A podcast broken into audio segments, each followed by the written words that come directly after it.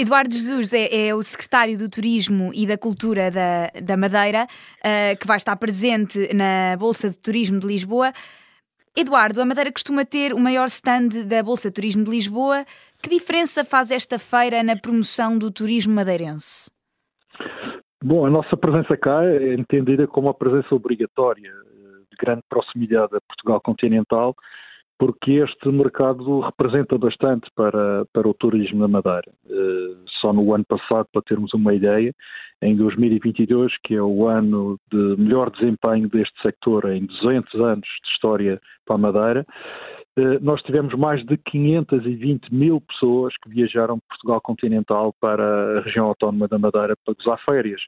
E por isso nós temos que manter aqui esta proximidade e uma comunicação muito dirigida a lembrar que a Madeira é o Portugal tropical, que está aqui a uma hora e meia de distância, acessível a toda a população portuguesa e que uh, pode ali encontrar uma variedade muito grande de, de, oferta, de ocupação, de animação e que por isso uh, torna-se obrigatório, como eu disse no início, esta nossa presença nesta que é a maior feira de turismo de Portugal.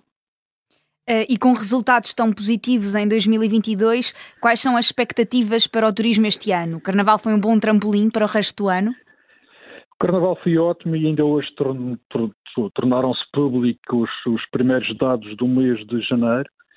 E a Madeira está a crescer relativamente a 2019, porque 2021 para nós não conta, dada a influência pandémica. Em relação a, a 2019, nós estamos a crescer cerca de 31,2% nas dormeiras, face a 2019. Portanto, é este ritmo de crescimento que nós queremos manter. Acima de tudo, olhamos para 2022 como a nossa base de trabalho, manter aqueles números eh, será ótimo para, para todo o sector e, acima de tudo, para a economia regional, que depende muito do turismo. Para termos uma ideia, o turismo contribui com 29% do produto interno bruto regional. E por isso, tudo aquilo que se fizer bem neste sector, estamos necessariamente a deixar um forte contributo para a economia regional. Agora, uh, saindo aqui um bocadinho do tema da, da feira, uh, existe um problema de salários baixos e de mão de obra no turismo em Portugal. Uh, que retrato faz deste setor na Madeira? Acha que os salários são mais atrativos que no continente?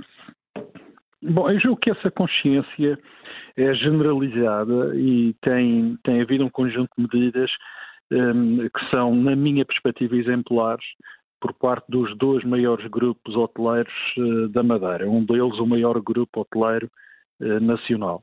Uh, e isso permite criar aqui uma tendência para melhor se pagar aos colaboradores deste sector.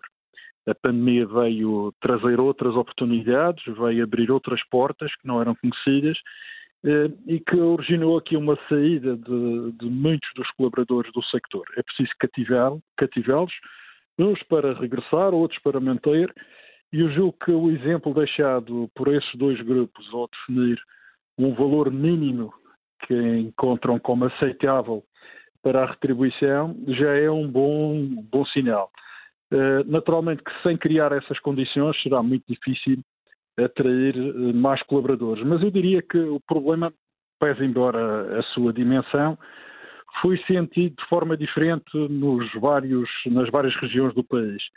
Eh, a Madeira conseguiu contornar em parte essa ausência eh, que foi provocada pela pandemia, importando alguma mão de obra de outros países, pessoas colaboraram e colaboram ainda com o sector na Madeira, mas aquilo que se pretende é, acima de tudo, que o bom ano de 22, que foi um ano em que também os proveitos do sector bateram o recorde, possam também chegar aos seus colaboradores. E eu julgo que esses dois exemplos que eu referi já criam aqui uma tendência que é bastante boa.